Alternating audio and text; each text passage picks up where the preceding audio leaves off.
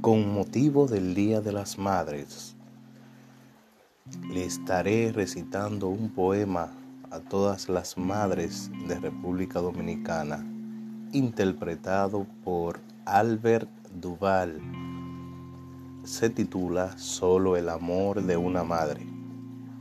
Solo el amor de una madre apoyará cuando todo el mundo deje de hacerlo.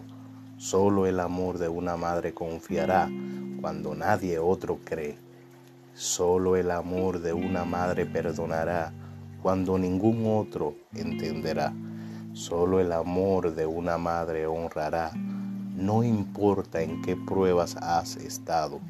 Solo el amor de una madre resistirá por cualquier tiempo de prueba. No hay ningún otro amor terrenal más grande que el de la madre.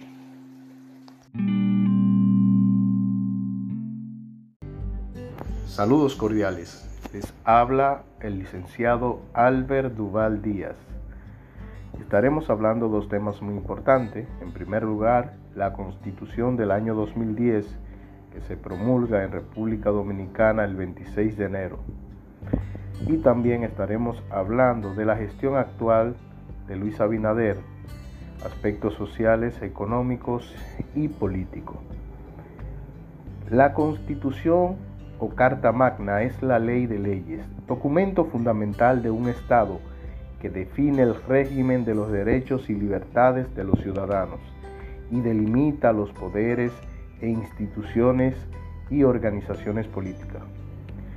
Luego de su nacimiento, nuestra constitución ha sido modificada 39 veces, siendo la primera en el año 1854 y la última en el año 2015 existiendo cambios específicos y otros significativos que dieron contraste a los importantes cambios en la República Dominicana para una mejora en la comprensión, préstamos, historial de los cambios realizados en cada una de las reformas de nuestra Constitución.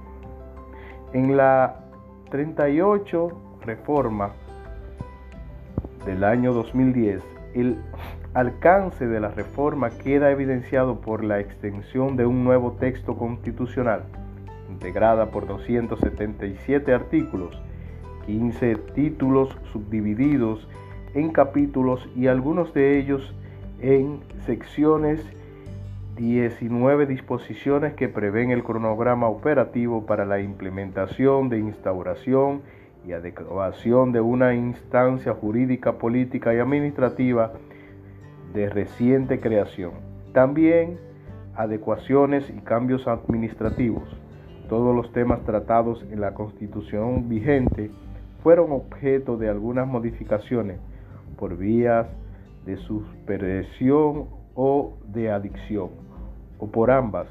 La reforma se llevó a cabo a través de una asamblea revisora integrada por los propios congresistas, dejando de lado la opinión mayoritaria expresada en la propia Constitución Popular organizada por el Poder Ejecutivo que reclamaba que la misma se hiciera a través de una asamblea constituyente electa exclusivamente para esos fines.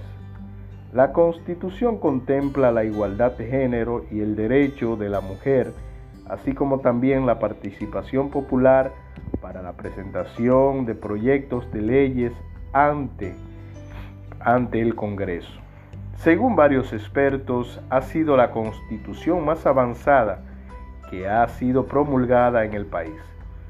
El 26 de enero se celebra en conjunto del natalicio de nuestro patricio Juan Pablo Duarte, padre de la independencia de la República Dominicana, la promulgación de una Carta Magna justa, avanzada y participativa.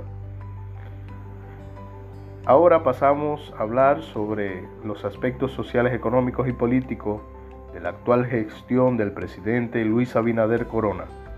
Conviene significar, sin embargo, que este breve balance en el periodo de Luis Abinader en el nuevo año 2020, 2021 y 2022 deberá siempre estar presidido por notas aclaratorias referentes que la ejecutoria del gubernamentales que se llevaron a cabo en, un lapso de tiempo cargaron con una crisis sanitaria que representó la pandemia del COVID-19, así como la crisis económica que, que ésta desembarcó.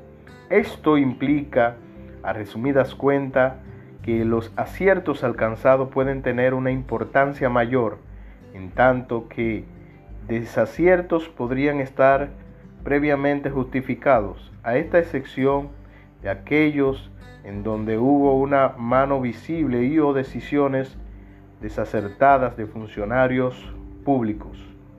Uno de los primeros aciertos que se puede identificar en el primer año de gobierno de Luis Abinader, la recuperación de la estabilidad política y social, lo que ha permitido mantener la certidumbre de los agentes económicos y de los inversores internacionales, en ese caso en particular. No se debe olvidar que, previo a las elecciones congresuales y nacionales correspondientes al año 2020, se vivió una severa crisis política tanto dentro de determinados partidos como entre los propios partidos del sistema, llegándose incluso a una división histórica en el seno del Partido de la Liberación Dominicana.